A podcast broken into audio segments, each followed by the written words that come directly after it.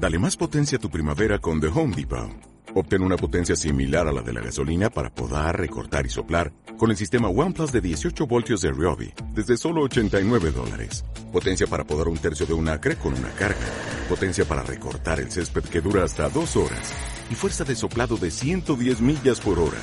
Todo con una batería intercambiable. Llévate el sistema inalámbrico OnePlus de 18 voltios de Ryobi. Solo en The Home Depot. Haces más. Logras más.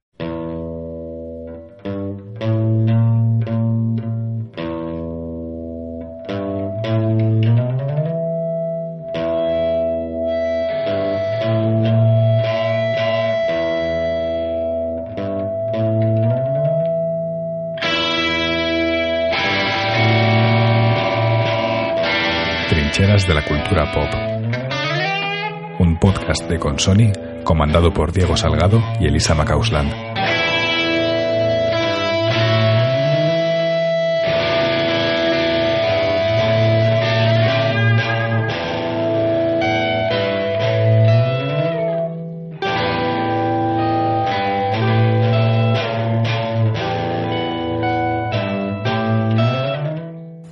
Decimosexto episodio de Trincheras de la Cultura Pop, Diego Salgado y quien os habla, Elisa Macauslan,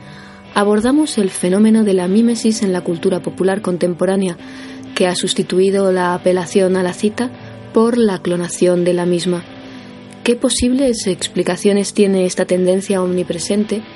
Nos preguntamos hasta qué punto supone una limitación creativa y hasta qué punto una búsqueda de propios caminos búsqueda que tiene una primera escala en la apropiación de lo ya existente. Como ya es habitual en nuestro podcast, contaremos con la banda sonora de nuestros compañeros Carmen y Jorge, Yogur de Pera, y la asistencia técnica y la voz en las citas de Alberto de la Hoz.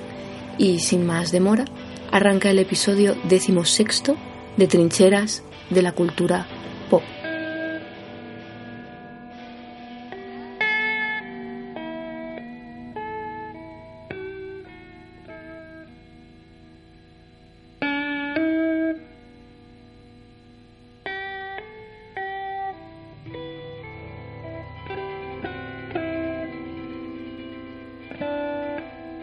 Joker anhela que los espectadores establezcan una conexión con la obra maestra de Martin Scorsese de 1982, El Rey de la Comedia, y en menor medida con Taxi Driver, de 1976. Y su ligación voluntaria con esas películas puede ser, en última instancia, su ruina, ya que no logra otra cosa que arañar el dobladillo del pantalón de esos hitos del arte cinematográfico moderno. Joker se apropia indebidamente, lee mal y tal vez incluso recuerda mal los temas clave de ambos filmes, consiguiendo incluso que Robert De Niro aparezca para consagrar el vínculo.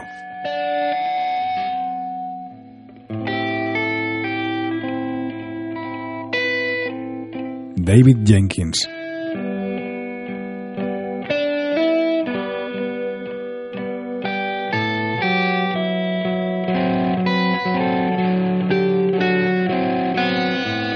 ataque de los clones es el título que hemos escogido para este Trincheras de la Cultura Pop, que es el número 16. Bueno, está motivado mm, por esta sensación de presente continuo a la que hemos aludido en alguna otra ocasión y bueno, que también está especialmente motivado por la nostalgia, pero creemos que no solo. Eh, también por esa idea de la clonación de esas imágenes, ¿no? Si responde o no a la nostalgia, a otras cuestiones, eh, bueno, eh, cabe, cabe, preguntarse si nos hemos dejado en esa clonación eh, el espíritu por el camino o puede que estemos precisamente invocando unas nuevas vías de futuro. Esto es un poco la idea que vamos a, a abordar hoy. se da en muchas facetas esta clonación vamos a escoger especialmente el, el, cómic, mm, no especialmente, sino el cine, más que cómic, música y demás, porque creemos que es un mainstream más, eh, digamos, eh, que lo cubre, que, lo cubre todo, no más absorbente en ese sentido, más lugar común para poder para poder abordar. Y sobre todo nos vamos a preguntar hasta qué hasta qué punto a día de hoy es posible la originalidad y qué entendemos hoy por que ser original, ¿no? Y si se puede, ¿no? Y esto también tiene que ver con la autoría, tiene que ver con la idea de marca hoy, ¿no? Y entonces vamos a, a preguntarnos sobre todo cosas hoy Eh, hay una película que a la hora de, grabar ese podcast está bastante de moda, que es Joker, que es una película que va a salir a colación más de una vez. Eh, tiene gracia porque algún, algún oyente de, Trincheras de la Cultura Pop o de nuestro programa hermano eh, Perros Verdes pues nos ha preguntado que si vamos a hablar de Joker con toda la bronca que se ha montado. Y efectivamente vamos a hablar de Joker, pero no desde el aspecto que más se está hablando, sino desde el aspecto efectivamente de este carácter en Joker de sombra o clonación de imaginarios anteriores. A mí me gustaría, para un poco para dejar claro desde el principio el tema del programa, eh, poner otro ejemplo antes de hablar de una película de hoy que es tres películas consecutivas de tiempos diferentes que pertenecen claramente a una industria cultural, en esta, en esta ocasión la industria del entretenimiento cinematográfico, eh, Hollywood, podríamos decir, como, como gran abstracción, y que reflejan un poco lo que vamos a tratar a lo largo de las tres secciones. Eh, las películas son El Enigma de Otro Mundo, una producción fantástica del año 1951 que me imagino que habréis visto mucho, muchos y muchas, sobre, un, sobre una criatura extraterrestre que aterriza en, en que se estrella su nave en, en, el Polo Norte, creo que es, o en el Polo Sur, no recuerdo, y, una, y su encuentro con unos exploradores, con una misión científica que está destinada allí. Esta película tiene un remake en el año 82, que es la famosa, la célebre La Cosa, dirigida por John Carpenter, que, eh, por decirlo así, y aquí vamos a hablar en el programa de cómo ha variado el concepto de clonación o de remake, de secuela, etcétera, es una película que en su momento, en los años 80, pues trae acarreada una crítica, como otros muchos productos de la época, por su carácter efectivamente derivativo porque es un producto al fin y al cabo que es un remake de una película de Hollywood clásico además. Sin embargo, esta película, La cosa de John Carpenter, reinventa, reformula absolutamente el imaginario de la película original y plantea unas imágenes que no se habían visto hasta ese momento. Eh, es importante, y esto saldrá más de una vez a colación en el programa, hablar de que imágenes nuevas significan discursos nuevos, lo pretendan o no. ¿Qué sucede? que la cosa, como os digo, pues eh, trae aparejado unos imaginarios gracias a los efectos especiales, etcétera, absolutamente diferentes a los de la película previa. Y sin embargo tenemos el caso, el tercer caso, que podemos, nos sitúa en nuestra contemporaneidad, de una película que se llama asimismo La Cosa, el título es idéntico al de la película de John Carpenter ya para empezar, y que es una película que no inventa nuevos imaginarios, sino que directamente explota, exprime la cosa de John Carpenter. Es una película realizada en 2011 que actúa a modo de precuela de la película de John Carpenter, que tenía una, una breve escena situada en una base donde ya había actuado eh, la criatura extraterrestre y había matado o asimilado a todos los, los las, las, personas que estaban allí y lo que tiene la peculiaridad de la cosa de 2011 es que en cierto modo como la cosa, como el monstruo, absorbe la cosa de John Carpenter, se comporta como un clone de la misma y además eh, produce otro efecto que vamos a comentar varias veces en este programa, que es que de una sugerencia en la película de John Carpenter, que es esta base previa donde todos habían muerto, que queda un misterio en torno a lo que ha pasado, la la cosa de 2011 cuenta precisamente ese preámbulo. Es decir, lo que era misterio lo explicita, lo alarga como un chicle, lo, lo, materializa y deja escaso peso para la imaginación, por tanto, porque todo es literal tanto su versión de la cosa del 82 como su aproximación a eso que era un misterio. Y es curioso que, eh, porque como bien has comentado, eh, se da en bastantes eh, películas que ya se han derivado producto y marca posteriormente nacidos en los 80. Otro ejemplo, que además está de aniversario, que es el 40 aniversario, es Alien, ¿no? Todo el planteamiento mitológico previo y cómo ese, eh, ese halo de misterio es lo que ha nutrido precisamente el ánimo de concreción eh, y de desarrollo de esa de mitología, ese, ese aterrizaje de esa mitología en todas las, en todas las eh, películas posteriores, empezando por la Aliens de, de, Cameron. Y es curioso también, citando a Cameron, porque de ese misterio eh, em, ha vivido también Terminator. estamos hablando de esa pequeña muestra de futuro distópico y completamente arrasado por, por los por Skynet y los Terminators, del que eh, se ha intentado siempre a posteriori concretar eh, y bueno y, y, lo que es curioso de una manera bastante infructuosa, ¿no? Entonces es aquí donde eh, vemos una clave de hasta qué punto lo posterior invoca e intenta invocar lo que si ha habido, eh, si eh, se ha detectado y sabemos que existe, se ha dado solamente en momentos, eh, en introducciones que tienen que ver precisamente con esa con ese, digamos, entrever,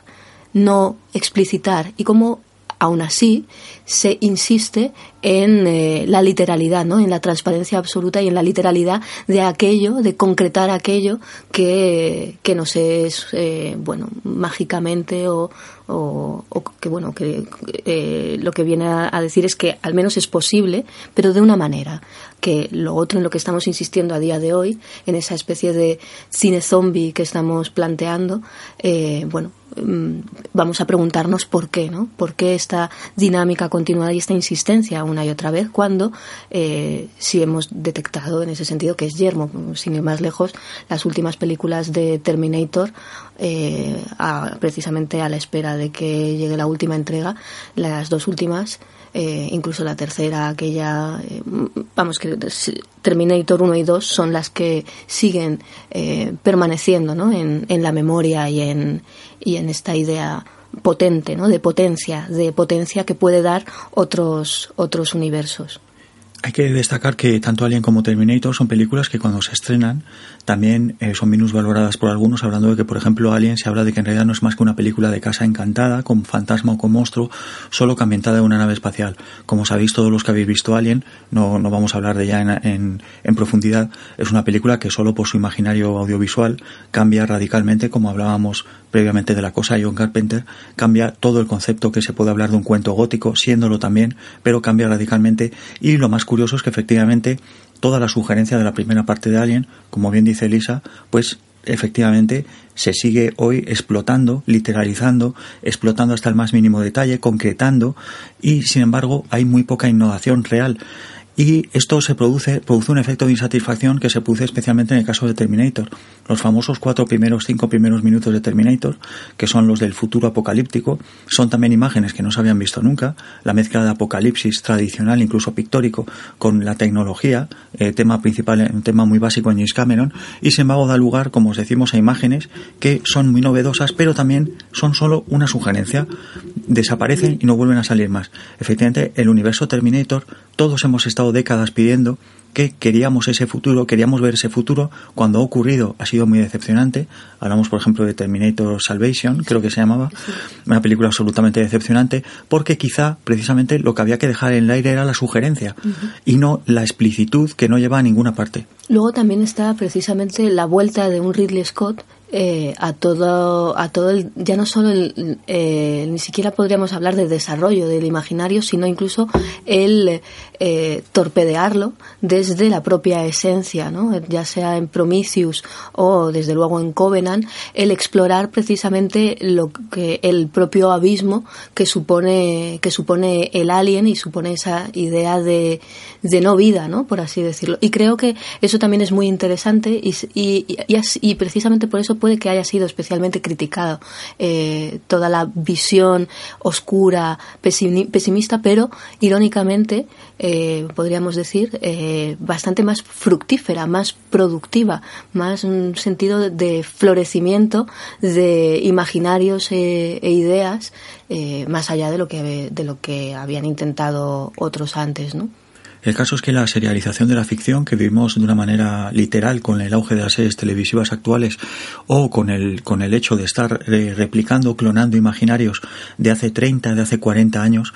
y asfixiando, por decirlo así, la, la, la, posibilidad de que surjan imaginarios más propios del presente, originarios eh, originales, originarios que antes de ver esas imágenes nunca podrías haber imaginado, es una constante en el audiovisual de hoy. Hay que decir que eh, un simple asomarse a una, a una página de noticias cinematográficas o a la cartelera de cine o de plataformas online nos habla de Cristal Oscuro, de Rambo, de Doctor Sueño, que es una película que incluso en su realización su director eh, Mike Flanagan ha presumido de la mímesis con respecto al Resplandor en algunas imágenes. Resplandor, película del año 81, hace casi también 40 años. Hablamos de Ghost in the Shell, la reciente Ghost in the Shell. Hablamos del futuro inmediato en el cual se están anunciando versiones de Matrix, de Akira, etcétera, que también eh, nos devuelven a una imagen, a un concepto del cyberpunk que analizaremos después un poco, que es la relación de la clonación y la mímesis con la tecnología digital, etcétera. Y el lenguaje también, ¿no? Y la, digamos, proyección de nuevos lenguajes para poder articular nuevos mundos, ¿o no? Y luego también está, por, ejemplo, todo lo que tiene que ver con eh, eh, el imaginario eh, Stranger Things, que también podemos eh, ver cómo se ha retroalimentado toda esta cuestión nostálgica y, de signos, de lo que podríamos llamar un poco un carrusel o montaña rusa de, de, signos reconocibles, pero invocados, mezclados de una manera en la que podríamos decir mm, que al menos a nuestros ojos es satisfactoria para quién, ¿no? ¿Qué generaciones están viendo ahí algo nuevo o otros están más estamos más regocijándonos ¿no? en, en, cuestiones que nos, que nos pueden resonar, ¿no? incluso que llega precisamente a, a series eh, como Paper Girls, que es un gender bending precisamente de lo arquetípico eh, ochentero de grupo de niños en bici, ¿no? aquí planteado en un grupo de niñas eh, que, que, se dedican también a, a salir en grupo con todo el tema de, bueno, de, esa idea tan, tan de los años 80 de bici, verano y, demás, ¿no?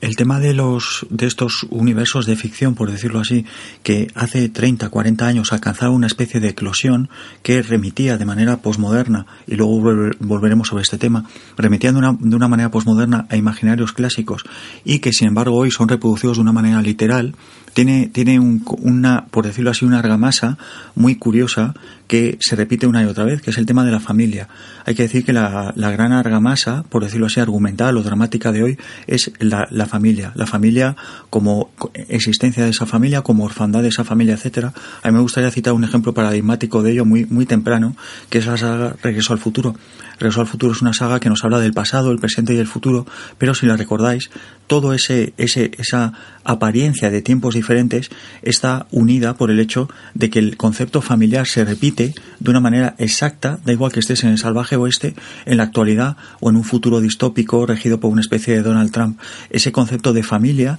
tan, tan obsesivo y tan asfixiante hoy es una constante. Bueno, además siempre con una familia nuclear, con todos los roles perfectamente distribuidos, ¿no? Y que incluso cuando se intenta innovar en ese sentido, eh, tampoco eh, la innovación es especialmente, eh, digamos,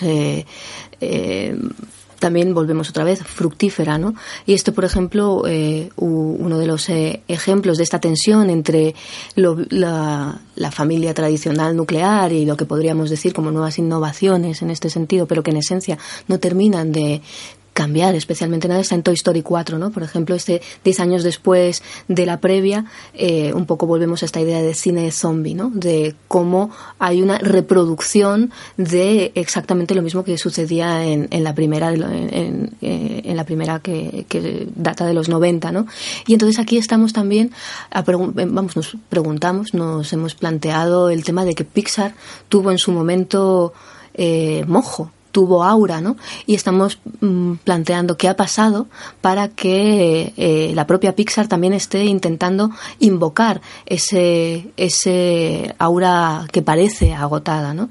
Y en este sentido yo creo que también está... Eh, creo que es importante eh, retomar la saga Star Wars, la nueva saga Star Wars, porque las tensiones que, que hay entre todo lo familiar, aunque haya un personaje como Rey que todavía mm, no está encajado en ese, en ese planteamiento familiar, pero tienes a, a un villano, un villano no villano como es Kylo Ren, que tiene sentido incluso que, eh, vamos a decir que metafóricamente eh, termine deshaciéndose de un Han Solo, que es un Harrison Ford eh, travestido de Han Solo, ¿no? Pero 30 mm, años después. Entonces, hay casi incluso algo de justicia poética de la nueva generación diciendo ¿qué me estás, ¿por qué me estás dando otra vez estos nuevos imaginarios calcados, incluso avejentados, pero como si no se confiara en la nueva generación para, eh, para asimilar nuevos mundos, ¿no? Y esa tensión yo creo que sí la han eh, recogido, eh, la, sobre todo el último episodio de Star Wars.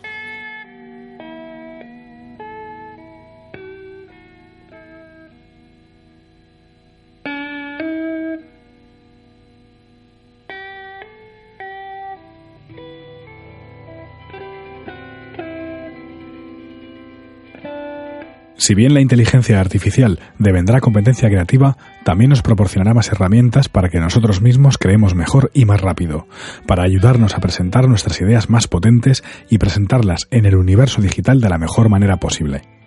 El hecho es que la mayoría de nosotros ya hemos implementado la inteligencia artificial en nuestras actividades diarias hasta el punto de que nuestro yo creativo se ha fundido con ella. Desde el corrector ortográfico hasta otras muchas herramientas recientes, los algoritmos de programación nos están ayudando a pensar, más aún, están reconfigurando nuestro modo de pensar.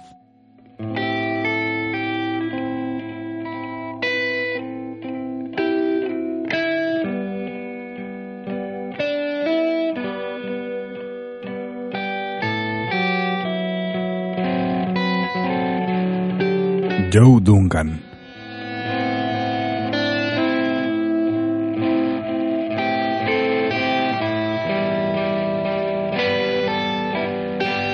Bueno, esta segunda parte tiene que arrancar casi obligatoriamente comentando que muchos de los fenómenos que estamos comentando no son nuevos, es decir, el tema del capitalismo eh, cultural y de lo que se viene llamando prácticamente desde el final de la Segunda Guerra Mundial industria cultural, dentro de lo que es el tema de la cultura de masas, pues es, es cierto que,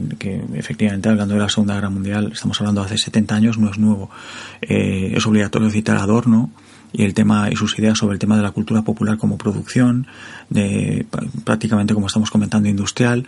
Y efectivamente basta observar por ejemplo la historia de Hollywood. Hay una anécdota muy bonita muy divertida de, en la biografía de Lilacs de Humphrey Bogart, cuando habla, por ejemplo, de que cuando hizo Casablanca, él mismo durante los siguientes cinco o seis años hasta se olvidaba de cuántas películas había hecho en las cuales lo único que hacía en realidad con diversas excusas eh, dramáticas, narrativas, pues hacía el mismo papel con una trinchera puesta, con una gabardina y hacía el mismo papel exactamente. Es decir, que durante un momento, durante un cierto tiempo, durante la mayor parte del Hollywood clásico, el Star System, las estrellas eran la marca eh, luego pasó a ser la película ya como objeto cultural más considerado en sí mismo y hoy por hoy son las marcas, es decir, no, no tanto personajes como marcas. Hay que darse cuenta que, por ejemplo, no es casual el hecho de que las películas han reducido de hecho sus títulos, las películas y las series de televisión, hasta prácticamente convertirse en una sola palabra o en un conjunto de palabras o incluso en acrónimos para hablar en realidad efectivamente de algo que se te quede grabado indeleblemente desde el principio en una, en una muestra evidente de cómo el capitalismo creativo y la cultura pues han imbricado ya sus, sus maneras y sus modos de una manera que es muy difícil de disociar ahora mismo. Bueno, un poco también lo que le pasaba en aquella anécdota reciente a Gwyneth Paltrow cuando le decían que había estado en Spider-Man Homecoming y ella decía que no, porque claro, probablemente le decían pasa, pasa hoy por, eh, por aquí y no sabe si está haciendo la, si está haciendo Vengadores, si está haciendo Spider-Man o qué, ¿no? Un poco en esa línea. Pero bueno, vamos eh, también a plantear eh, dentro de la cuestión un poco evolutiva de perspectiva histórica el, el hecho del subrayado de que vamos a, a contraponer posmodernidad con hipermodernidad. Y posmodernidad entendiendo que sobre todo tiene que ver con eh, la referencia y la cita. Y es eh, precisamente ese sistema que se eh, sustentaba eh, sobre el reconocimiento de un modelo elevado, este, esta aura, este aura a la que nos hemos referido antes y que, bueno, eh, Benjamin, precisamente Walter Benjamin, aludía a, a, esa, a esa producción sistémica y, bueno, hasta qué punto si se perdía o no, ¿no? Esto lo vamos a debatir, pero claro, el la posmodernidad precisamente dialogaba con toda esta cuestión y, y bueno, ejemplo de clímax de todo ello es sin duda Tarantino. Un Quentin Tarantino precisamente eh, cocinado su cine desde el videoclub, porque estamos precisamente en el momento en el que eh, ahí podríamos decir que es eh, la primera eh, o mutación del el espectador a fan prosumidor, ¿no? Aquel que puede eh, escoger en, en, en, ese pequeño templo eh, aquello que considera que que puede, bueno, que puede ver, elegir y deglutir, ¿no? Y ahí estamos hablando de esa primera participación e incluso manipulación de, del vídeo, ¿no? Esa idea del vídeo ya en, en tu casa, que no es lo mismo que todo el, digamos, toda la ceremonia de ir al teatro, de ir al cine a ver eh, la película y a escoger qué ver. Esto es muy importante porque hay que darse cuenta de que la mayor parte del audiovisual, hasta cercano a los años, finales de los años 70, principios de los 80, cuando efectivamente llega la tecnología videográfica, hay que darse cuenta de que eh, tanto en la televisión como el cine, las cosas se veían una vez o se veían varias, pero la gente vivía de su imaginación en torno a las imágenes que había visto. Esto vamos a hablar en el tercer apartado de ello porque es muy importante para configurar esas zonas imaginativas de sombra donde en realidad se larva, por decirlo así, lo que es la libertad imaginativa del espectador mientras que a partir efectivamente de la irrupción del vídeo doméstico, pues efectivamente, y esto yo lo viví en primera persona, el, el fan, el, como ha dicho Elisa, el espectador, primero ya selecciona en vídeo, tiene una idea de, de, de, que él escoge, no, la, no tiene que ir a la cartelera, sino que él escoge entre una gran cantidad, por decirlo así, la película se tiene que ofrecer al espectador y tiene que competir, no es el espectador el que depende de la cartelera, de los criterios del distribuidor, del exhibidor, etcétera, y por otra parte, eh, ahí se produce un primer fenómeno de legitimación de la cosificación de la película y de la ficción en manos del espectador que se puede apropiar de ella, por decirlo de alguna manera, y luego, como ha dicho Elisa, está el fenómeno de la posmodernidad, que efectivamente la posmodernidad legitima por primera vez el tema de la cita y la referencia, porque hasta hace pocos, pocas décadas estaba mal visto. Es decir, el concepto de originalidad primaba totalmente sobre el concepto de cita y referencia. Y no por nada a Tarantino le llamaban el rey del sampler, ¿no? Y sin embargo, la, la, situación ahora es bastante diferente. Aquí hay, hay, que hacer una, también de nuevo, una, una contextualización histórica. Hay que darse cuenta de que, por ejemplo, Hollywood lleva remaqueándose o clonándose a sí mismo prácticamente desde el principio. Cada evolución tecnológica ha dado lugar a una, a una nueva, por decirlo así, reseteo de Hollywood, a lo Matrix, en el cual de, las, de todo el Hollywood mudo se volvió a rehacer cuando Hollywood se volvió sonoro y todo Hollywood en blanco y negro en buena medida se volvió a reinventar a sí mismo cuando Hollywood fue color. ¿Qué quiere decir esto? Que la tecnología, que muchas veces no le damos importancia, muchas veces es la que determina el carácter de la ficción y cómo nos apropiamos o no nos apropiamos de ella y lo que podemos hacer con ella. Y también lo que produce es que cuanta menos tecnología hay, o por decirlo así, menos, menos armas tenemos nosotros en nuestras manos respecto a la ficción, esa ficción curiosamente se vuelve más libre también a nuestra interpretación. Es decir, que cuando uno disfrutaba una película, como estábamos comentando, sencillamente cuando se ponía en el cine de su barrio o cuando esa película volvía a reestrenarse unos, unas décadas después, unos años después, mejor dicho, pues él en ese intervalo uno creaba, recreaba en su imaginación la película o recreaba en su imaginación incluso el programa de televisión, que muchos de ellos jamás se volvían a emitir, o lo veías en el momento o no lo volvías a ver. ¿Qué pasa ahora con la proliferación de imágenes? Estamos ya en un estadio que ha sobrepasado la posmodernidad. Ya no es que nos remitamos, como decías tú, a, a una cita porque apelamos a una cita o a un referente que es un modelo elevado cultural, el cual nos referimos para dialogar con él o para debatirlo, sino que directamente nosotros no nos referimos a nada superior porque todas las imágenes tienen el mismo rango ahora mismo. Es decir, nosotros disponemos prácticamente de todas las imágenes que se han creado en movimiento y que existen, estoy exagerando claro, pero una mayoría abrumadora, y podemos manipularlas, jugar con ellas como queramos sin rendir cuentas a nadie, de, de, tal manera que hasta el concepto de cita ha desaparecido, por decirlo de alguna manera. Que es la idea de volver además a ello constantemente, que es un poco, ya sabe, sabemos que la palabra prosumidor no se utiliza especialmente, pero creemos que es bastante certera ¿no? a la hora de eh, hablar eh, de lo que antes quedaba un poco al fandom a lo mejor más imaginativo, a ese intercambio con otras personas, cuando ahora mismo tienes, eh, con Internet sobre todo, eh, a, a, vamos, es eh, facilísimo acceder, no sé, se me ocurre todas estas ficciones que recientes para adolescentes que han creado su propio imaginario, ya antes, ¿te acuerdas? Era más el típico sketchbook y este tipo de, de propios, de, de propios eh, imaginarios que tú ampliabas, incluso te incluías, y ahora, claro, eh, hay foros, desde luego, pero también está el hecho de que tú puedes mm, volver a esa escena, a ese clip que puedes encontrar probablemente de una manera bastante fácil en YouTube una y otra vez, ¿no? Y agotarlo, ¿no? Eh, aquí, antes de, de, hablar de la irrupción del digital, que es nuestra contemporaneidad, que vamos a intentar un poco preguntarnos a nosotros mismos hasta qué punto ha cambiado efectivamente lo que hablamos de una visión imaginativa de las imágenes, porque es un tanto precaria, es un poco episódica, al tema de poder disponer en todo momento de esa imagen como flujo continuo, además eh, de píxeles, por decirlo así, ya han sobrepasado la, calidad de, de, imagen para ser la imagen solo una expresión más de un flujo digital, de, por ejemplo, el auge de Industrial Light and Magic en los años entre finales de los 70 y principios de los 80, es decir, la empresa de efectos especiales de ellos Lucas, que es muy importante también para volver a hablar de cómo la tecnología determina imaginarios. Es decir, hay, hay de hecho ensayistas que opinan que el mayor autor del cine de Hollywood a partir de los años 80 es Industrial Light and Magic, porque los efectos visuales que crea la compañía de George Lucas producen un cambio total de percepción, que es lo que hablábamos, una cantidad de imaginarios inéditos que cambian totalmente lo que es la naturaleza de nuestra percepción de lo que vemos en las imágenes vamos a citar tres películas que creemos que son bastante importantes y que curiosamente no tienen nada de gran espectáculo. No son los grandes espectáculos de los 80 de Lucas y Spielberg, pero son películas que nos hablan muy bien de la relación con el referente, con la cita, con la posmodernidad en definitiva, que son Zelig de Woody Allen, que es una película en la cual eh, Woody Allen se imbricaba como personaje en imágenes documentales y eh, hacía un poco, antecedía lo que hizo después Robert Zemeckis con Forrest Gump, una película como Sueños de un seductor, eh, de Herbert Ross, pero protagonizada por Woody Allen y escrita por él, donde Woody Allen dialogaba con un modelo de masculinidad que, encarnaba precisamente el Humphrey Bogart de Casablanca y una película como Cliente muerto no paga, que no es muy conocida hoy, pero es una película en la cual el cómico Steve Martin hacía una parodia del noir clásico hollywoodense, implicando directamente su imagen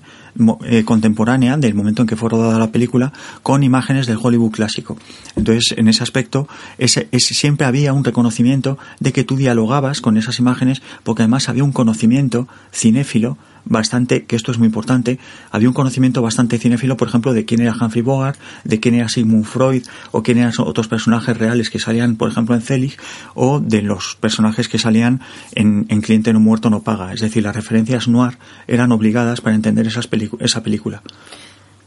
Vamos a dar el salto un poco a lo que habíamos introducido con, eh, con Joker. Aquí creo que es una idea bastante arriesgada que hemos tenido mientras preparábamos eh, este, este programa, que es el tema de la irrupción del digital como un nuevo paradigma de interpretación. Eh, me gusta la idea, pero la hemos discutido bastante Diego y yo porque yo no la terminaba de ver del todo, eh, porque en realidad es, podríamos decir que se está construyendo ahora mismo, ¿no? Que es este nuevo paradigma de interpretación de lectura, ¿no? Es decir, cómo pasando de una cultura analógica a otra digital, eh, podríamos estar diciendo que ah, estamos en un momento extraño en el que con, digamos, el conocimiento, una cultura y unas imágenes nacidas en lo analógico, claro, esto ha mudado a todo un paradigma digital y todavía podríamos decir que se está buscando el lenguaje y la traducción o la lectura de ese lenguaje. Y Joker podría ser un buen ejemplo de, por ejemplo, vamos, la idea de que fuera un producto de una inteligencia artificial, ¿no? Un tema de mezcla algorítmica de distintos signos, de distintos Joker, para crear eh, un una nueva forma que a lo mejor, precisamente por lo obtuso del propio resultado, no llegamos a saber muy bien qué termina de ser esta última mutación. Es que es muy importante en Joker, lo que nos interesa más de esta película es el tema de que hay unas referencias básicas en la película, pero como dice Elisa, el concepto es casi el de una inteligencia artificial, es decir, si hemos hablado de cambios que se producen en la tecnología, por ejemplo, para producir ficción y que producen un cambio de perspectiva, porque como hemos dicho, no hay dos imágenes iguales, aunque quieran contar lo mismo,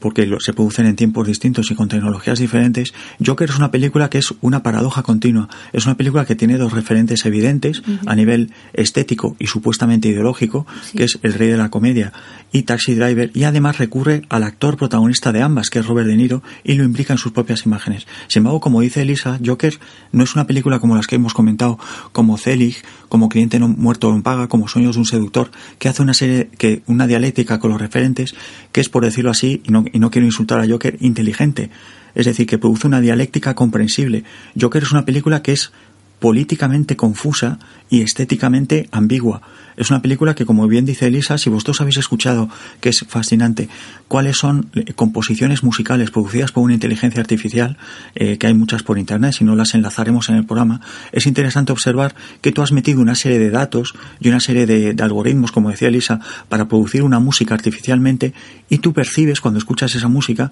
que hay un intento de producirlo. que hay un, amago de pauta, pero no sabes muy bien a qué responde. Lo que, falta claramente es el aura. Es decir, falta algo que efectivamente es lo que carece gran parte del audiovisual actual, que es una clonación artificial, y hablamos de artificial, insistimos, en el aspecto más de una inteligencia sistémica, una inteligencia que sigue un sistema, que sigue a alguien que ha creado una película, en este caso Joker, y ha dicho, molaría meter este referente, estaría muy guay meter este otro referente. Mm. Aquí quiero decir esto, podíamos acabar así. Joker tiene como tres o cuatro finales consecutivos, porque claramente llega un momento en el que te das cuenta de que en realidad los responsables de la película, y lo decimos para bien, porque es lo más fascinante de Joker, no saben en realidad muy bien qué están haciendo. Están apelando a unos referentes y unos modelos, pero insisto, sin crear una dialéctica inteligente, de un discurso coherente, sino solo porque creen que en cada momento hay cosas que van a resonar. Y de hecho hay que decirlo, la película está siendo un éxito enorme y, propiciando. Sí, sí, en ese sentido como programación de, de signos reconocibles para crear una respuesta de evento y de que cada cual pueda reconocer algo que le interesa o no, ya sea del cómic, ya sea de eh, películas anteriores, ya sea con un, con un enlace a la sensibilidad eh, que plantea en un principio y que luego se contradice, lo que pasa es que la peli se contradice constantemente. Entonces, como un todo, es algo, es algo con tantísimas fugas que no sabes muy bien qué es, ¿no? Y en ese sentido es un poco lo que también comentaba, por ejemplo, una Laura Barrachina al salir, al salir de ver la película en la nocturnidad, que decía que al principio, que nada más salir a un nivel emocional se había sentido impactada, pero que luego más eh, en frío, razonando y demás, veía cosas súper incoherentes, ¿no? Cosas que no tenían especial sentido, ¿no? Y entonces estamos otra vez también en esa tensión entre eh, cuando estás viendo algo eh, que está cuidado, porque mm, tú, por ejemplo, en tu crítica apelabas al tema de la fotografía digital, que estaba perfecta, vamos, que estaba muy trabajado y que era algo mm, evocador, que tenía ahí su eh, simulacro de aura, podríamos decir, incluso, ¿no? y luego, desde luego, eh, el, tema del esfuerzo interpretativo, ¿no? De un, de un Joaquín Phoenix que, que, es también como muy evidente, ¿no? Y subrayable. Pero claro, luego, eh, esta cuestión que comentabas de los distintos finales, ¿no? Que parece el típico elige tu propia aventura, pero todo, pero todo leído de, de, de corrido, sin poder escoger uno u otro final. En ese aspecto, Joker es un artefacto hipermoderno, como estábamos comentando. Es un artefacto que navega que circula por todo tipo de códigos y de signos, que lo quiere aferrar todo, como nos pasa a nosotros en el día a día cuando navegamos, que queremos tener una visión omnicomprensiva o que nos deleitamos en el, en el zapping continuo, en la navegación continua por pestañas. Las distintas aplicaciones. De nuestro móvil, etcétera, pero es una película que no sabe concluir absolutamente nada. Entonces es lo que comentamos, no lo decimos para mal, lo decimos porque es el, uno, un ejemplo muy paradigmático de, una, de, de algo que está construido, insistimos, de una manera que no responde a un discurso coherente a un discurso programático, político, a, una, a unas imágenes de verdadera coherencia con, un discurso, sino que sencillamente responde a una serie de elementos guays que se van sucediendo porque parecen, como decías tú, Elisa, un, parecen, son un simulacro de algo profundo y trascendente. Y luego podríamos decir, un poco como lo que comentábamos al principio, que habíamos mentado eh, el tema del cyberpunk en este, en esta eh, eh, digamos, resurrección zombie de determinadas, de, determinadas películas, ¿no? Y como en ese sentido también ha habido eh, creadores y creadoras que han estado eh, precisamente eh, utilizando la tecnología como dentro de como un proceso de mutación, ¿no? Las Wachowski yo creo que son de las más de las artistas que que lo vieron que lo vieron venir desde luego en Matrix, pero han trabajado con ello posteriormente y luego un CMX que no por nada precisamente has citado eh, regreso regreso al futuro y, claro es otra de la otro de los directores que ha trabajado eh, el digital hasta el límite vamos hasta, hubo un momento en que se dudaba recuerdo con Polar Express incluso con Beowulf de qué estaba haciendo qué locuras estaba haciendo pero claro él estaba entrenando para lo que luego ha venido después en, eh, películas como Aliados, por ejemplo. Hay otro ejemplo de película que está poseída por este espíritu que habla Elisa de la, de, la tecnología por encima del relato y que en realidad las, las, por decirlo así, la propia ficción, los personajes, lo que se nos cuenta se convierte en un simulacro, en un signo desprovisto de sentido, que es una película que está ahora mismo en cartelera que se llama Gemini Man, Géminis, una película de Ang Lee que también lleva unos años perdido, abstraído totalmente en la tecnología de, que produce las imágenes, que produce el audiovisual y que es una película que por un lado tiene eh, como historia de espionaje y de acción es absolutamente nula, es una película fría, cadavérica, es una película que además eh, parece de los años 90 en algunos aspectos y es una película además que produce una paradoja máxima, que es que es una película producida con las ultimísimas tecnologías en imagen, está producida eh, imágenes a 120 fotogramas por segundo para dar una impresión total y absoluta de inmersión en las imágenes, pero que directamente es una película que en realidad está alienada del público, porque muy poco público podrá ver esa película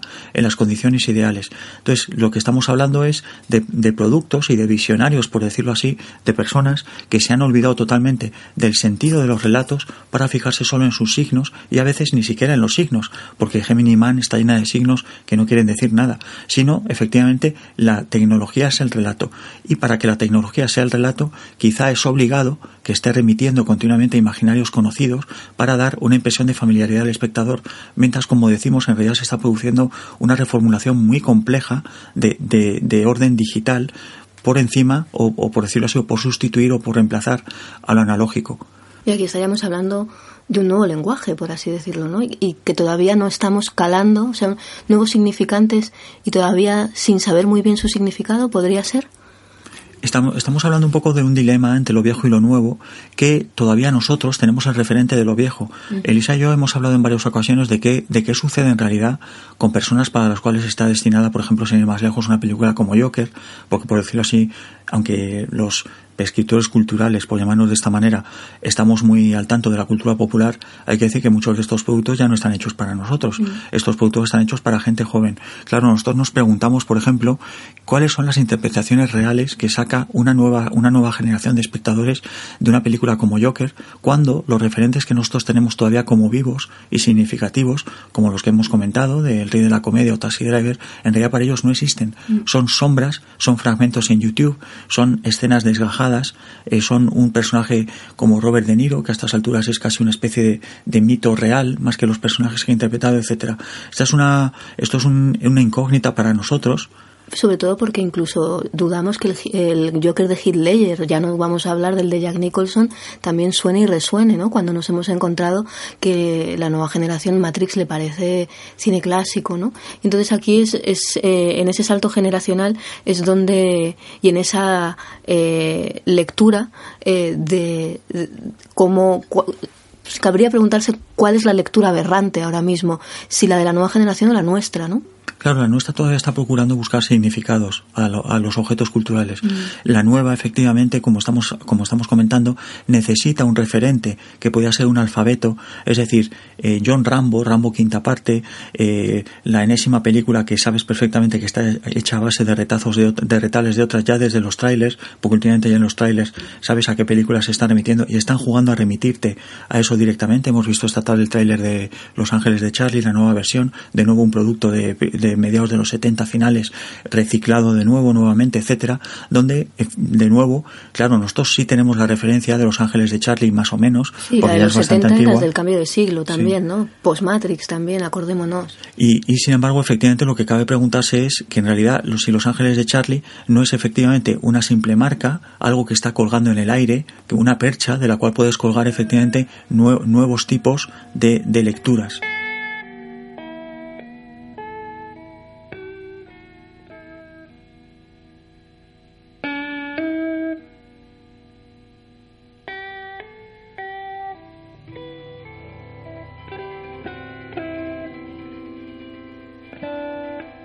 El lector cumple un papel fundamental, pues sin él ninguna obra de arte logra existencia.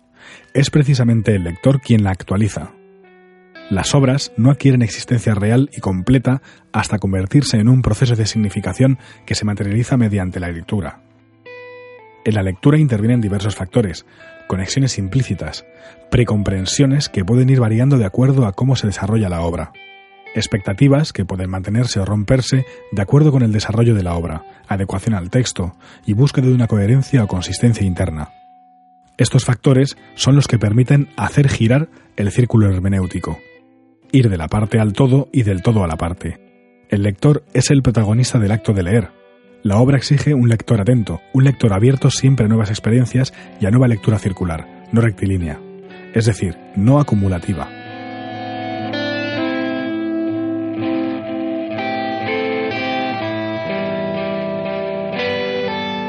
Martina Binatea.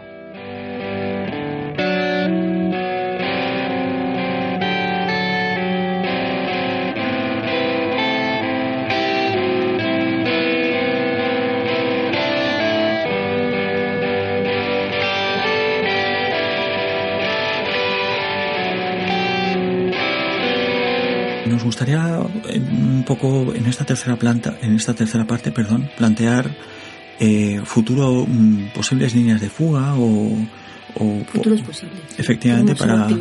para una situación que no queremos, no queremos hacer pensar que este tema que estamos hablando de la clonación de imaginarios, de esta especie como de aparente atascamiento en una serie de imaginarios, de los cuales yo le he comentado a veces a Lisa que a mí lo que me preocupa es que la gente más joven, los, los espectadores de hoy, los oyentes de hoy, quien disfruta de la cultura hoy, de alguna, de alguna manera siniestra, se está comiendo imaginarios que no le pertenecen. Está disfrutando, que es algo bastante anormal, si uno lo piensa bien, de los mismos imaginarios que disfrutan sus hermanos mayores, sus tíos y sus padres, que es algo... Un poco de esa capitalización de la nostalgia que al final piensas si de verdad está conectando, ¿no? O a qué estamos abocando, ¿no? A, a que la nueva generación herede todos nuestros cómics y figuritas, no sé, a lo mejor pueden pensar en comprarse las series propias, ¿no? Sí, de hecho por eso hay productos que, por ejemplo, una serie como Euforia, que, que al menos es, verdad que pertenece a una sensibilidad actual, o ese, es otro tipo de productos, por ejemplo, hemos comentado tú y yo a veces las distopías juveniles posteriores a la crisis económica, que, que además fueron bastante menospreciadas, sí ofrecían unos códigos propios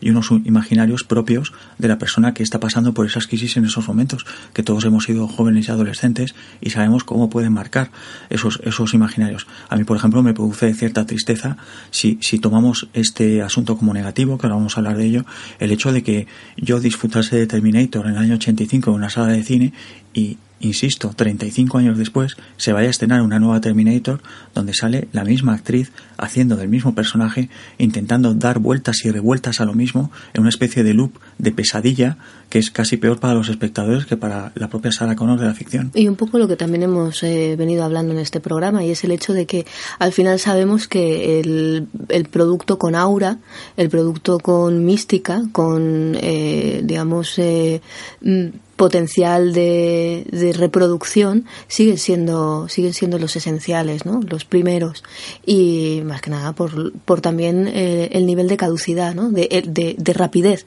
en la caducidad de estos de estos productos hay, hay una película que quería recomendaros, porque creo que pasa un poco desapercibida en España en general, siendo, aun siendo de Danny Boyle, que es una película que se llama Yesterday. Como indica su título, Yesterday es una película que habla de los Beatles, Yesterday es una de sus canciones más famosas del grupo inglés, y es una película que trata básicamente sobre un chico que de pronto eh, cae en un mundo, aterriza en un mundo, que es el nuestro, pero después de un accidente y un apagón, descubre el chaval que nadie conoce a los Beatles salvo él que es un gran fan del grupo y que se ha aprendido todas sus canciones. Y el chico, eh, podríamos ser malos y decir que una estrategia muy del presente, pues eh, triunfa se hace, se hace popular gracias a las canciones de los Beatles, tomándolas como propias,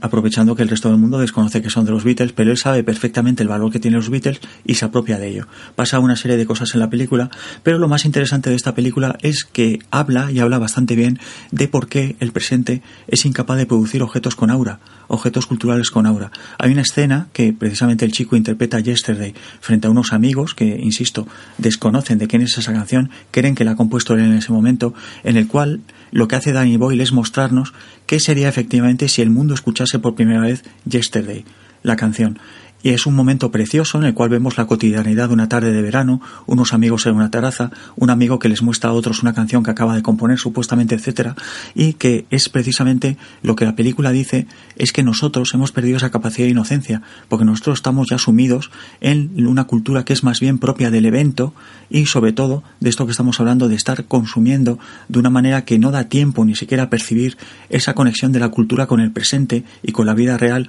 sino que estamos sumidos en este continuo de hipermoderno de estar continuamente valorando las cosas como esto, esto, esto, esto, esto.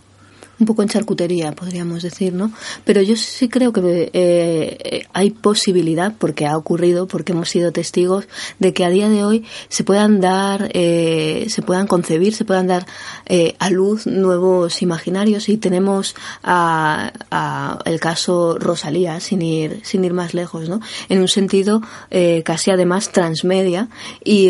y desde luego de, desde de la multiplicidad de de, de géneros, de, de interpretación y, a, y de, a partir de ahí hacer algo propio, hacer algo auténtico, hacer algo que suena, eh, que suena solamente a, a Rosalía, a original, ¿no? Y de ahí todo el tema precisamente de que a ella se la esté copiando, ¿no? Ya no solo su estética, sino también eh, todo lo que tiene que ver con su, con su planteamiento, ¿no? Con su sonido. Ha sabido dar en ello. Rosalía es un ejemplo de cómo la cultura popular, la cultura, incluso podemos hablar más bien mainstream, la cultura de masas, puede dar lugar a algo que tiene apariencia al menos de nuevo. Es decir, Rosalía es un producto que no es novedoso. Rosalía tú puedes detectar sus claves en todo, pero hay algo que confluye en ella que de pronto produce una quiebra, un paréntesis de golpe en el mainstream y de golpe se sitúa esa figura y esa figura ya es un referente inmediato. Eso ahora mismo es muy raro de producir y es una de las razones por las que Rosalía ha tenido el éxito tan descomunal que ha tenido. Luego yo también, eh, un poco porque eh, eh, fui partícipe de los lenguajes previos a la eclosión del 15M y cómo eclosionaron y durante una época, un, puede que dependiendo de con quién hables más o menos breve, sí hubo una concreción, un lugar común, digamos una especie de significante laxo y común en el cual, laxo en el sentido, bueno, flexible, en el que había una idea que podía recoger también todo un espíritu de un momento, ¿no? Y hasta el punto de, que luego se ha capitalizado y se ha hecho marca, ¿no? De ello a, a lo institucional político cabría remitirse, ¿no? Pero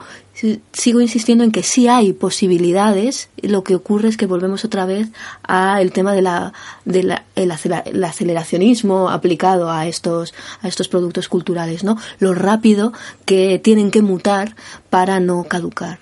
La, esta especie de mutación, que como estamos comentando en este programa es un poco un giro, una especie de vueltas en círculo, porque en realidad siempre está girando en torno a lo mismo, eh, también da lugar a un fenómeno interesante que es por lo que queremos ser positivos al respecto. Yo quería citar un, un texto que habréis leído, que es el Pierre Menard de, de Borges, el, el, relato famoso de Pierre Menard y la escritura del Quijote, que por si no lo habéis leído o no lo recordáis ahora, es un relato de Borges en el cual un señor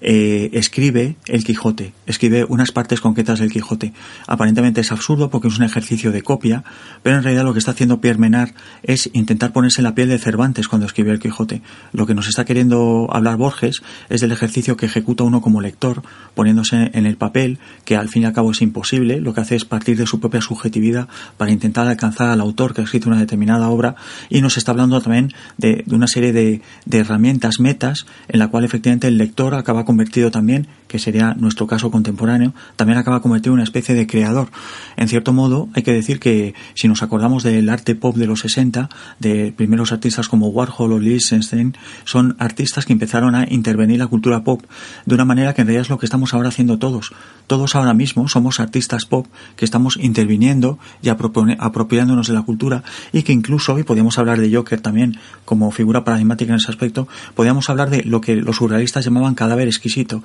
Eh, si lo recordáis, los cadáveres exquisitos es esa, es esa retórica artística que empleaban los surrealistas de estar enlazando entre ellos eh, imágenes aspectos que no tenían lógica entre sí, que eran incluso contradictorios, pero que adquiría una, una, extraña especie de lógica y lógica a lo largo de su desarrollo por la simple concatenación, por lo que hablamos de que la imaginación humana tiende a llenar huecos y a formar imágenes propias, eh, deformes, lo que hablaba Elis antes de la aberración, etcétera, pero que producen algo parecido a un continuum con una lógica. Luego también es curioso que eh, estemos hablando de nuevos valores eh, sociales, en todo lo que tiene que ver con el activismo, de ahí eh, lo que hablaba de esta formación del lenguaje eh, previo a, la eclosión del 15M, pues de tema de cultura participativa, laboratorios del Procomún y demás, que luego ha tenido precisamente, digamos, su mm, desarrollo con la cuestión feminista y su expansión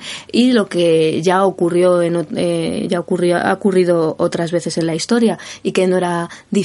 de prever, ¿no? Que eso ha devenido también en el siguiente, en la siguiente fase que es la ecologista, ¿no? Desde luego, eh, y desde mi punto de vista, las intersecciones entre todo ello son obvias, pero lo que sí me y, necesarias y desde y, también importantes, pero a mí lo que me escama y lo que me tiene un poco, digamos, en alerta es el hecho de eh, lo que comentaba antes, ¿no? Lo rápido que caduca, o sea, cómo estamos buscando, cómo estamos esperando de qué es lo siguiente que va a llegar, que va a sustituir al anterior o cómo va a converger y cómo estamos manejando siempre una retórica, eh, unos, unos valores sociales con una retórica ya, eh, ya muy manoseada, ¿no? Cómo estamos siempre hablando de invocar nuevos mundos, pero siempre con un lenguaje eh, del que, digamos, no hemos logrado eh, de construir de, de, del todo o crear un nuevo lenguaje a partir, a partir de o para ello, ¿no? Y, eh, y esto de, verdad me, me, me, preocupa porque,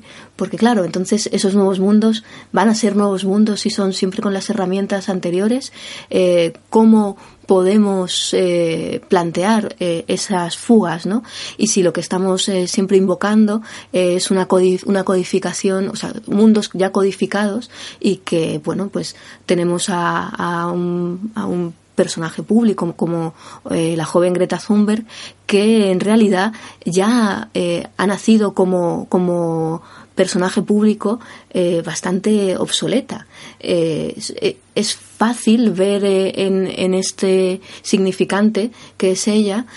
una, digamos, un paraguas del que muchos y muchas van, digamos, van a apelar para su propia conveniencia eh, para sus propias agendas y que además eh, bueno pues tiene un horizonte de, de digamos de, de caducidad evidente ¿no? Hombre, Greta Thunberg es un, es un fenómeno bastante interesante porque efectivamente vuelve a replicar viejos modelos, como tú comentabas. Es un caso muy interesante porque además tú, tú previste hace ya un tiempo que el, el feminismo iba a ser sustituido como moda por el ecologismo, que iba a implicarse en el ecologismo por lo menos, y efectivamente ha sido, ha sido así. Y además ha sido como ocurrió en el caso del feminismo de la noche a la mañana. De pronto, en seis meses somos todos ecologistas. El caso de Greta Thunberg, como lo estamos viviendo ahora mismo, y quizá está ya empezando hasta estar pasada de moda, Greta Thunberg, es muy interesante por eso porque estamos intentando apelar de nuevo a una recuperación de la ecología, etcétera, no basada en unos discursos, en una reflexión, en una recuperación de ecologismos pasados, sino sencillamente en la figura de una niña o de una jovencita, como, como sueles decir tú, eh, a partir de las teorías de Tikkun, etcétera, que directamente es una jovencita que hay que decirlo, es un modelo cultural que se ha repetido una y otra vez. Es Greta Thunberg, es Pipi Calzargas, es la niña protagonista de los típicos cuentos británicos de media para leer al calor del hogar, etcétera, la niña disco, la entusiasta que coge su velero y marcha a correr aventuras, etcétera, eh, no le faltan ni las coletitas y ese tipo de cosas, y efectivamente es una figura absolutamente estereotípica, es un estereotipo sobre el cual se quiere volcar una nueva misión, una nueva visión del mundo, en este caso de corte ecologista. Pero sobre todo también de corte ecologista e institucional. Bueno, quiero decir, es fácil, eh, eh, es fácil en ese sentido eh, siento, o sea, eh, tú lo has comentado muy bien. No estoy, no estoy diciendo que eh, un pensamiento ecologista y un pensamiento feminista no sean necesarios, desde luego desde la crítica. A lo que la crítica, digamos que la crítica a esa encarnación viene precisamente por, por la velocidad con la que es consumido y como, como signo y que es un signo que, que por así decirlo, nace nace ya, nace ya muerto. Eh, entonces, claro, ya estamos esperando a qué va a ser lo siguiente, ¿no? Y luego eh, el tema también de la responsabilidad. No, no eh, es un signo, pero también es una persona. Y entonces aquí hay un tema también bastante, bastante grave, diría yo, ¿no? De responsabilidad y de corresponsabilidad responsabilidad de todos y todas en, en, lo que supone un, una persona tan joven en, expuesta a una esfera pública que además todos sabemos que la esfera pública como tal ya no existe. Estamos hablando de un mercado de, de compraventa de la imagen y demás, ¿no? Entonces, por eso me parecía, me parecía eh, interesante y, y, sobre todo también porque habla también de incluso de, de, como tú has dicho, un estereotipo y de una literalidad a la hora de plantear estas nuevas comunicaciones políticas o políticas institucionales que al final son máscaras para, eh, digamos, esconder el hecho de que parece que todo cambia para que todo siga igual, ¿no? Y eh, entendedme, yo quiero que las cosas cambien y cambien de verdad, ¿no? Hay una cosa que me parece bastante interesante de Greta Thunberg y es como a poco que tengas un poco de imaginación y, con esto vamos a apelar, si hemos apelado en esta tercera parte al tema de la posibilidad de una auténtica novedad, originalidad o no es posible esa originalidad, al tema un poco de la, de la faceta de todos como artistas pop, etcétera, vamos a apelar a algo también para un poco para ir terminando el programa, de lo cual ya hemos hablado aquí alguna vez, que es el tema de las zonas de sombra. Yo me imagino a Greta Thunberg dentro de unos años pidiendo limosna en semáforos y durmiendo bajo de puentes, posiblemente alcoholizado, drogadicta, pues será cuando se vuelva un personaje interesante Greta Thunberg. Es decir, cuando escape a esta figura totalmente del lugar común, porque Greta Thunberg ahora mismo no es más que una muñeca de plástico en un blister, es lo que es, es un artefacto consumible, como tú estabas comentando, con una, con un, con una guía de lectura que se llama ecologismo. Eh, por supuesto, guía de lectura hablo de cuatro líneas, porque como estoy comentando, es dudoso, y no, no es que sea dudoso, es que es así, que ahora mismo se hable seriamente de ecologismo en los medios, porque no es cierto. Entonces, por eso digo que toda esta literalidad, esta transparencia, esta repetición de lugares comunes, siempre de alguna manera siempre tiene su contraste en las zonas de sombra, en lo que es interesante cuando pase todo el revuelo, cuando pase el lugar común, cuando se agote la muñeca y haya otra muñeca que la reemplace. Y en este tema me gustaría citar una, una anécdota de cinematográfica también en este aspecto, de, en este caso de la crítica, que siempre me ha fascinado mucho, y es la de Siegfried Krakauer, que era un teórico del cine alemán. Siegfried Krakauer tiene un libro fundamental que se llama eh, De Caligari a Hitler, una historia psicológica del cine alemán. Él vio en Alemania, su, país natal, vio todas las películas correspondientes a la República de Weimar, ese periodo fascinante de películas mudas, eh, revolucionarias y oscuras, y el problema es que él escribe este libro, y volvemos a lo que hablábamos antes de cómo, de cómo se disfrutaba la cultura cuando no existían medios para acceder a ella, él, él escribe el libro de Caligari a Hitler muchos años después, cuando ya está en Estados Unidos emigrado, y cuando él habla, escribe de memoria, básicamente. ¿Qué sucede con ese libro? Que ese libro, lo más curioso es que la interpretación que hace Siegfried Krakauer, hablando de que todo ese cine alemán que componían Mabuse y el gabinete del doctor Caligari y otras muchas películas, es un cine que apela mucho al, subjetivismo, al, a las corrientes profundas del pueblo alemán previo al nazismo, resulta que ese, ese libro está lleno de inexactitudes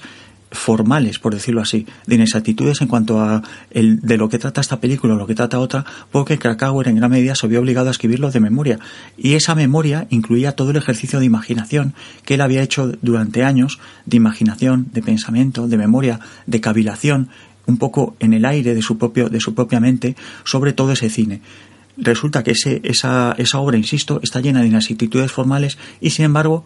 de fondo hay una gran verdad en ese libro. Ese libro, de manera casi intuitiva, alcanza una verdad enorme respecto al cine que se produjo en esa época y el impacto, por decirlo así, de la, en la psique alemana, etcétera, que nos habla de nuevo de una aura, una aura de algo misterioso, una aura de algo real por debajo de las inexactitudes literales y que, bueno, yo quería precisamente eh, como cierre apelar a, a, a que ese, aura es algo que en el ámbito investigador y en el ámbito de, de la teoría y la academia es algo que eh, detectas muchas veces, vamos, y, y cuando, cuando eh, detectas en la manera de hablar y de pensar. Y es curioso cómo eh, es casi, no voy a decir que un, eh, una crítica, eh, una crítica ya llevada al común, pero casi, pero vamos, creo creo que hay muchos compañeros y compañeras que me van a entender bastante bien cuando hablan precisamente de que en investigaciones y en tesis es en el momento en el que eh, eh, el investigador o la investigadora está dejando un poco eh, escapar, escapar su imaginación del corsé, del corsé teórico, es decir, de más, yo diría incluso más del simulacro de teoría que muchas veces hay que ejercitar para escribir el paper de turno o la tesis de turno, eh, cuando escapas a ese simulacro y cuando en realidad eh, las ideas de, de, los otros y de las otras te ayudan a pensar, te ayudan a ir más allá y a escribir eh, de una manera en la que estás siendo probablemente menos riguroso en un sentido de literalidad, pero, pero estás siendo más preciso y es, es, eh, es muy interesante como está siendo al, final más preciso en un sentido imaginativo y a la hora de, eh, de buscar nuevas vías que ciñéndote a esa eh, mal entendida precisión como literalidad, ¿no? Por decirlo así, una tesis, y volvemos a lo que estábamos hablando antes, una tesis es un artefacto eh, digital en cuanto a que una tesis también podía hacerlo una inteligencia artificial. Sin embargo, posiblemente el ensayo o el libro derivado de esa tesis, que suele ser lo interesante de las tesis, si no se limita a clonar la tesis, sino efectivamente lo que dices tú, a dejar volar la imaginación sobre los presupuestos de la tesis, es cuando de pronto surge de nuevo lo que estamos hablando del aura, ese fenómeno misterioso, esa personalidad del objeto cultural que no tenía la tesis que está hecha directamente, insisto, y, esto pasará en breve, que una inteligencia artificial puede hacer una tesis sin ningún problema. Claro, pero perdona que a lo mejor eh, quiera proyectar eh, o, dar un poco de ánimo para que en la academia también la investigación y a fin de cuentas el pensamiento, que es donde también eh, ahora mismo hay un espacio, desde luego privilegiado, para poder estar tranquilamente, algo que queremos muchos y muchas, estar tranquilamente sin esta, este constante, este constante, eh, ¿cómo decirlo?, tensión del día a día que no te permite pararte a pensar. Entonces, creo que eh, es importante en ese sentido también subrayar que en lo académico sería, eh, sería eh, ideal que el pensamiento de verdad fuera de verdad la casa del pensamiento y no de una ejecución de, de papers o, o, de simulacros de ciencia y ser verdaderamente la casa de, de la ciencia, la filosofía y el pensamiento.